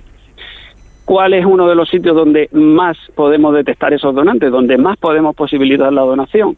En urgencias. y de ahí se creó pues nuestro grupo de SM de donación y trasplante que nuestra principal misión es eh, concienciar a todos nuestros compañeros de urgencias en que enseguida que piensen en algún donante enseguida que enseguida que sepan que una persona la elección que tiene de final de la vida es ser donante, que no dejen de llamar a su coordinador de trasplante correspondiente para posibilitar esta, esta, esta buena obra que es la de donación. Mm. Bueno, em, he leído que el 33% de los donantes que ingresaron vía urgencia eh, pasaron a las, a las UCIs para recibir bueno, pues los cuidados del final de la vida, pero también me imagino que los cuidados de cara a, la donación, ¿no? Sí, correcto. Eh, en realidad esta estrategia que os estoy contando, nosotros le llamamos cuidados intensivos orientados a la donación. Es decir, son pacientes que eh, en un primer momento y después de una valoración, de un intento de, de reanimación inicial, de, de recuperación de su vida, llamadlo como queráis, se decide que hay una obstinación terapéutica, se decide que desgraciadamente no podemos hacer más por él de lo que hemos hecho y se eh, ingresan en cuidados intensivos simplemente y solamente con la obtención de donar. Esto evidentemente conlleva una información a la familia muy importante porque no hay que olvidar que nada de esto se hace sin consentimiento familiar. A la familia hay que explicarle cómo está ese familiar, cómo está su paciente en ese momento, cómo está su padre, su hermano, su tío, y cuál es la situación actual y que se le va a ingresar en los cuidados intensivos solamente para posibilitar la donación, solamente para eso. O sea que eh, todo el mundo de la donación de trasplante conlleva unas consideraciones éticas y de comunicación a la familia que para nosotros son sagradas y inalterables. Eh, volviendo a los datos, 995 eh, de las donaciones se realizaron en muerte encefálica, lo que supone el 60%, y 674, eh, que representa el 40%, lo fueron en asistolia. ¿Qué diferencia hay entre, entre ambos tipos de donaciones? Me hace gracia que me hagas esa pregunta porque esta mañana justo se la he contado a mis alumnos de la universidad. Eh, en España, aunque resulta, a, mí por lo menos desde que me enteré en la universidad ya hace bastante, pues ya me resultaba curioso y, así ha seguido, ¿no? Pues podemos fallecer de dos formas, aunque parezca mentira. Se puede fallecer de muchas formas, desgraciadamente, pero legalmente tenemos dos, dos formas de fallecer. Por criterios eh, neurológicos, que decimos nosotros, es decir, por un fallo cerebral, una muerte cerebral. Eh, entrando más en, harina, y, tampoco me quiero eh, eh, extender mucho, nosotros lo que tenemos que asegurar es que no haya ninguna actividad cerebral, no haya actividad en lo que nosotros decimos troncoencéfalo. Ahora hay unas pruebas de imagen fantásticas, los radiólogos han avanzado en esto una verdadera barbaridad, que aparte de la exploración física que le podemos hacer al paciente, que me asegura que el, su cerebro no tiene ninguna actividad, tenemos unas pruebas de imagen, como decía, espectaculares, que, eh, eh, que se llega a llamar hasta el cerebro vacío o el cerebro un stop que se produce y no hay ninguna actividad y vemos una imagen de todo el cráneo que está irrigado hasta lo que puede ser pues la nariz, por decirlo de alguna forma, y que no hay ninguna actividad cerebral. Eso me faculta para eh, diagnosticar a alguien como fallecido por criterios neurológicos. Esa es la muerte cerebral. Sabemos que ese paciente si yo no hago una serie de mantenimientos, si yo no, no tengo al paciente en ventilación mecánica, respirando por él, o eh, con una serie de cuidados eh, renales para permitir que ese riñón pues, siga funcionando y siga haciendo su efectividad, al final ese paciente va a fallecer. Es la evolución natural de la enfermedad. Esos son los pacientes, como decía, de eh, fallecidos por muerte cerebral. Los fallecidos en asistolia, los donantes en asistolia, es la forma de fallecer habitual por la que fallecemos todos. Y es porque se nos para el corazón. No tiene más. O sea, el corazón se para por alguna razón, un trauma, alguna alteración cardíaca, habitualmente en muchas ocasiones alteraciones cardíacas, se para el corazón y pues en este país, en España, nosotros tenemos puesto los minutos en cinco minutos de cuando, y así viene en, la legislación, tras cinco minutos de constatación de que un paciente eh, tiene el corazón parado, pues ese paciente se declara fallecido. Y así es como fallecemos pues la mayoría de las personas.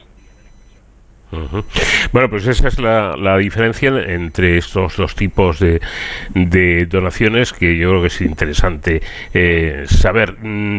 Parece ser, y esto es la buena noticia, que en los últimos años la donación de órganos ha crecido de forma exponencial en nuestro eh, país y en buena parte debido a la implementación de una serie de líneas innovadoras en las que los urgenciólogos han tenido un papel clave. Yo quisiera terminar recordando, yo creo recordar que eh, existía una ley, por lo menos existía, que decía que todos los ciudadanos somos donantes en potencia, salvo que en vida hayamos indicado lo contrario. ¿Esta ley sigue existiendo o no? Correcto, correcto. Eh, tenemos una legislación importante y que nos apoya mucho en ese sentido. Eh, la semana pasada, sin ir más lejos, tuvimos la reunión anual que organiza la Coordinación Autonómica de Cantabria con los jueces, que es un, eh, un encuentro eh, muy valorado por todos los profesionales, tanto de jueces como de coordinadores de trasplante, y la legislación que tú comentas sigue vigente. Es una eh, legislación de, un, de la donación por presunción, que como bien has indicado, eh, dice textualmente que toda persona en España es donante, a no ser que haya manifestado su opinión en contra. De hecho, nosotros lo que le preguntamos a los familiares es precisamente eso, precisamente si conocen la opinión de su familiar en este sentido, si lo han hablado. Por eso somos tan pesados. Nosotros en la Coordinación Autonómica de Madrid recibimos eh, muchas llamadas a lo largo del día de, personas interesadas en ser donantes y nuestra eh, nuestra información, nuestro mensaje es que lo hablen con sus familiares, que es lo mejor que se puede hacer, que lo hablen francamente con sus familiares. Oye, si a mí me pasa si fallezco en condiciones de poder donar, yo quiero ser donante o no quiero ser donante, lo que cada uno elija, que para eso hay libertad. O sea, que para eso es importante. Y lo que sí me gustaría remarcar es que nosotros siempre, siempre, siempre, en todo momento, vamos a preguntarle a la familia.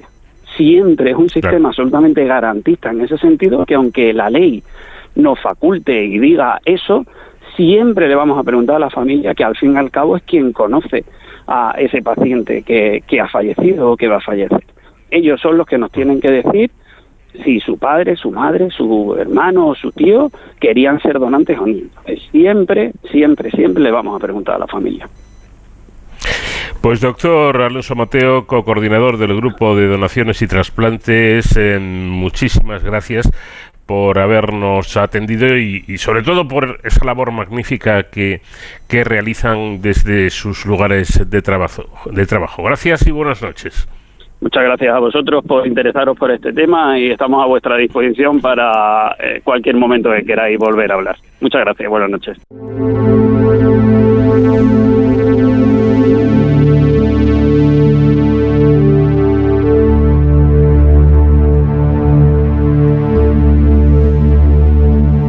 La Sociedad Española de Médicos de Atención Primaria, Semergen, en colaboración con Pulse Life, ha lanzado una aplicación gratuita para profesionales sanitarios que detecta el nivel de riesgo de suicidio del paciente a partir de las guías clínicas. Se trata de la primera aplicación en español dirigida a detectar el riesgo de suicidio en la atención primaria. Para ello, eh, esta herramienta emplea un algoritmo que evalúa el riesgo mediante una serie de preguntas cortas.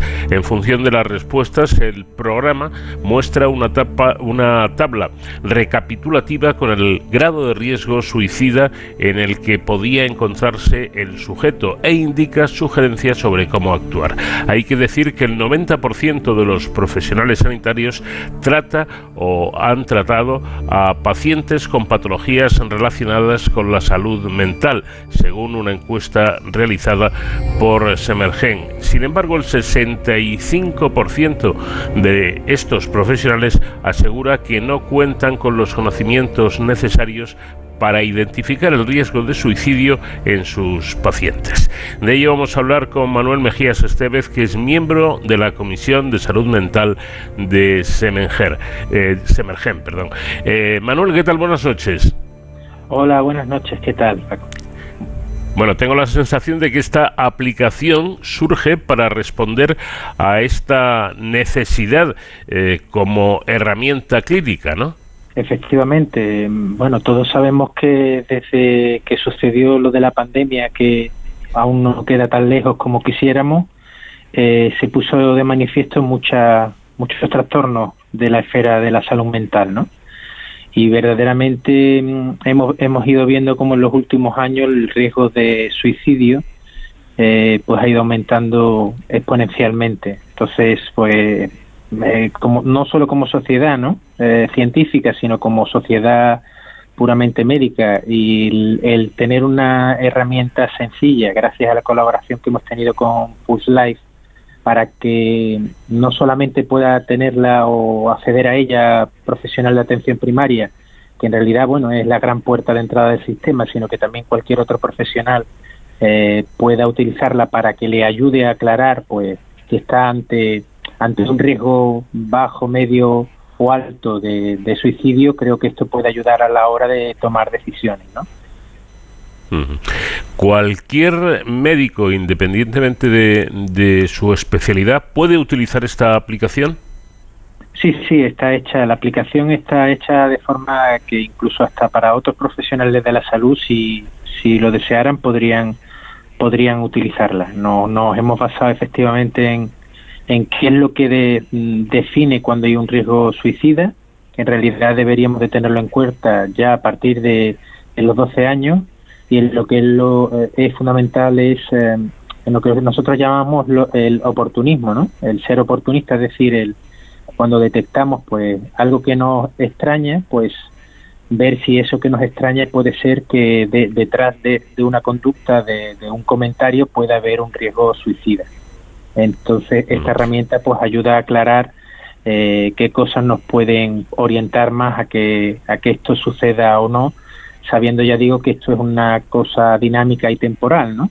Que eh, existe un riesgo pequeño eh, de pacientes que, que llegan a hacer suicidios consum, consumados, es decir, se suicidan y no aparentemente no ha habido señales en el entorno de alarma, ¿no? Por decirlo de alguna manera. Pero esto es realmente excepcional. Siempre hay alguna señal lo que hemos intentado que esas señales pues se puedan ver bien para, para que las pueda consultar el profesional para, para que le ayude a la hora de su toma de decisiones clínicas, ¿no? Bueno, vamos con los datos que son contundentes. En el año 2022, eh, el Instituto Nacional de Estadística informaba de que se quitaron la vida 4.277 españoles, situando el suicidio, atención, como la primera causa de muerte externa. ¿Estas cifras han sido siempre tan altas o han ido en aumento en los últimos tiempos? Efectivamente han ido en aumento y además me encanta que hayas hecho referencia a los datos porque hay veces que los datos hablan por sí mismos, como muy bien has comentado. Por esto es por lo que nos preocupa y nos ocupa este aspecto que, que no tiene quizá el, mm, y aprovecho que como andaluz a decirlo, ¿no? El folclore, ¿no? El, marketing que pueda tener alguna otra enfermedad, ¿no? Porque también mm, existe un problema y es que el riesgo suicida se, se asocia muchas veces a salud, a enfermedad mental y no necesariamente eh, eh, el riesgo suicida o que una persona se quiera suicidar en definitiva tenga que tener una enfermedad mental en absoluto, ¿no?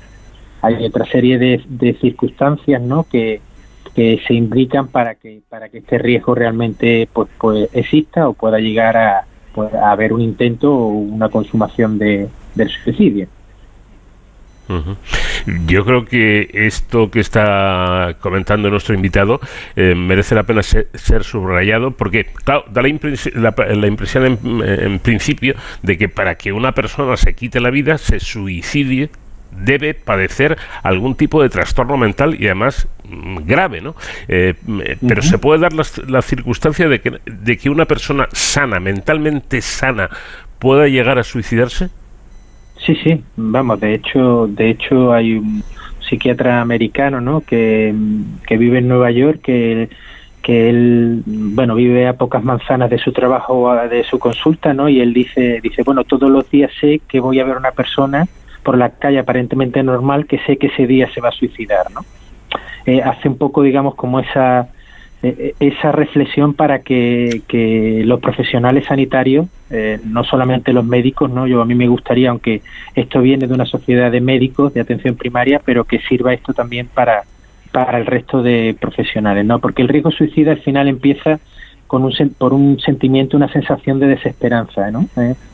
Cuando ese refrán español nuestro que decimos, no, la esperanza es lo último que se pierde cuando una persona está desesperanzada por, por el motivo que sea, que puede haber eh, pues una enfermedad orgánica o puede haber una circunstancia personal o familiar que eh, de trabajo del tipo que sea que, que, que favorece esta desesperanza. Y esto al final con el tiempo pues va haciendo que, en el cerebro la persona ya empiece a pensar, ya empiece a idear, pues oye, pues realmente la vida, hacerse preguntas sobre su propia vida, sobre si, si, merece la pena o no ponerle fin a ella, y entonces ya empieza a lo que se llama planificar el acto o el método, ¿no? Entonces que e, es aquí donde realmente estaríamos en un punto eh, todavía, digamos, de, de, retorno, ¿no? Porque si lo dejamos avanzar un poco más, pues tenemos el riesgo de no llegar a tiempo. Estaba pensando entonces que mm, eh, esto de que el, psicólogo o el, psiquiatra eh, está para atender a locos es, es, es, una, es una mentira bastante grande. ¿no? Yo creo que eh, tanto el psiquiatra como, como el psicólogo está para atender a personas que lo necesitan, independientemente de su estado de salud mental. ¿no? Claro, lo que pasa, bueno, esto sería, la, la verdad que es una gran pregunta, ¿no? Pero yo creo que la podríamos resumir en lo siguiente. Los equipos de salud mental, fundamentalmente, no únicamente los que están médicos, eh, psiquiatras, están eh, enfermeros especializados en salud mental, están psicólogos, ¿no? Eh, sí es verdad que suelen, por, por una cuestión de, de, gran cantidad de pacientes orientados a pacientes de la esfera de enfermedad mental, sobre todo grave, pero claro, eh, la mayoría, digamos, de las personas, por decirlo de alguna manera, o tienen enfermedades mentales aparentemente no graves, esto no significa que no lleguen a un suicidio, por ejemplo, o mm. trastornos que se llaman adaptativos, es decir, procesos, como una compañera muy bien dice, ¿no? Problemas de la vida y momentos en la vida eh, frágiles que no necesariamente son enfermedad, pero que sí pueden originar que, que, que haya suicidio, ¿no? Y esto es lo que hace además que en, en, la, en el rango de edad de los jóvenes, ¿no? Pues eh, el suicidio eh, consumado, es decir, la muerte por suicidio haya aumentado tan tan elevadamente en, muy poco tiempo, ¿no? Entonces es por, por, lo que estamos intentando que, bueno, pues a través de estas entrevistas entre eh, lo que sería la propia psicoeducación en los colegios, pues que pues que podamos prevenir algo que, que realmente en un alto porcentaje se puede prevenir, ¿no?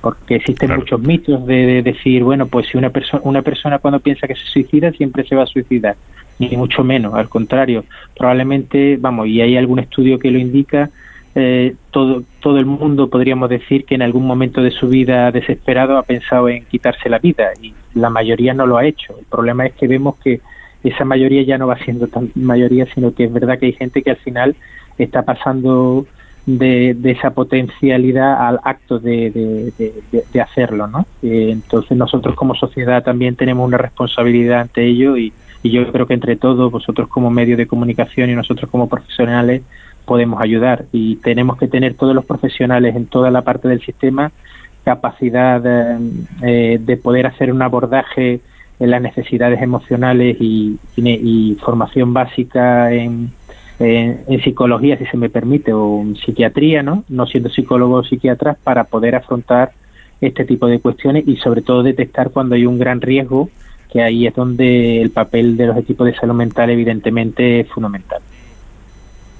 Con todo esto que nos está eh, comentando, estaba yo pensando que a lo mejor eh, resulta que hay que ir al psiquiatra o al psicólogo precisamente para evitar caer en lo que popularmente denominamos como locura, es decir, en, un problema de, salud mental. Eh, que, no hay que tener miedo, que no hay que eh, sentirse estigmatizado por tener que acudir a un profesional de, la psiquiatría o de la psicología cuando realmente sentimos que lo, que lo necesitamos, que puede ser algo natural y que además, eh, supongo que cogido a tiempo, puede evitar problemas mucho más graves. Por supuesto, por supuesto, eso, un sí rotundo como una casa.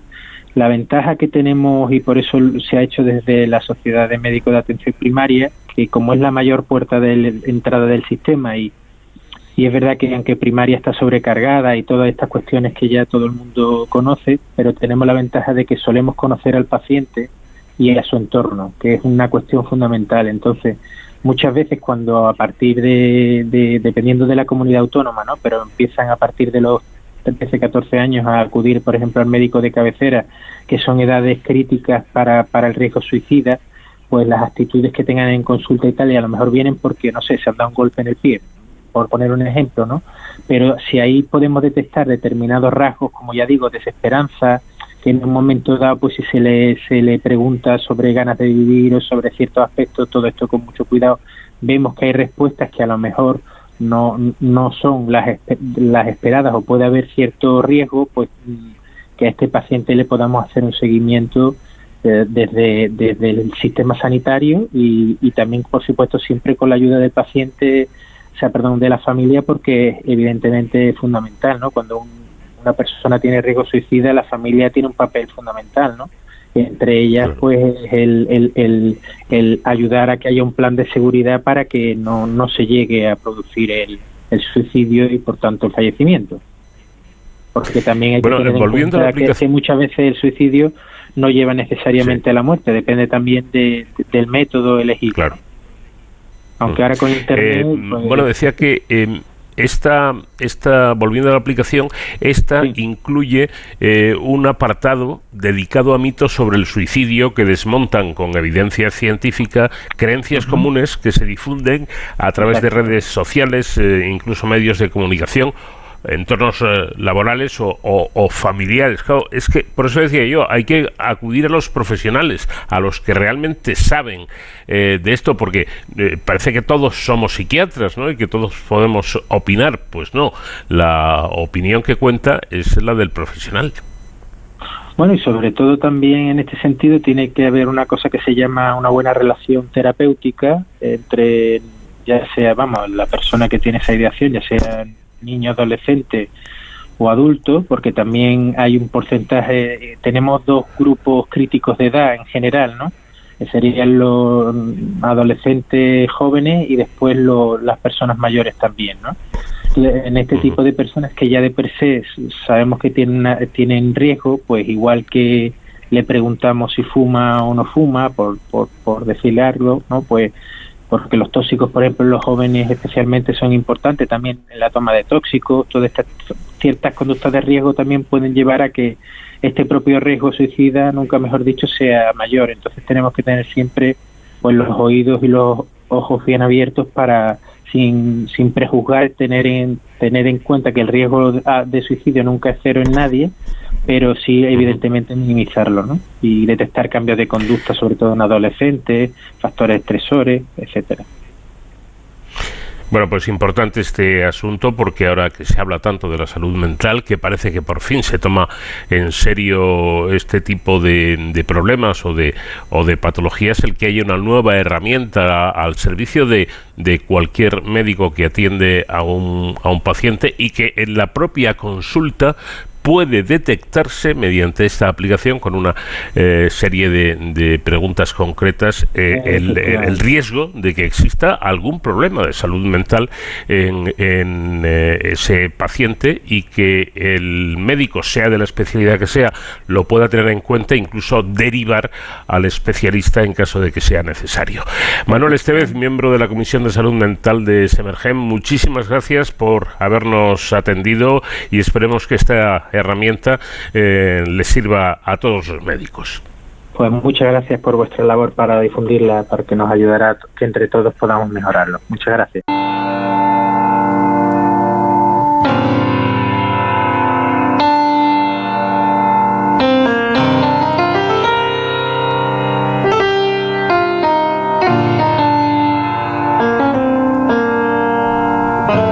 llegamos al final por esta semana, terminamos aquí, pero dentro de siete días les estaremos esperando como siempre aquí en Onda Cero, en este espacio, en este programa diferente para gente curiosa que es de cero al infinito. Nacho García estuvo en la realización técnica, les habló como siempre encantado Paco de León. Adiós.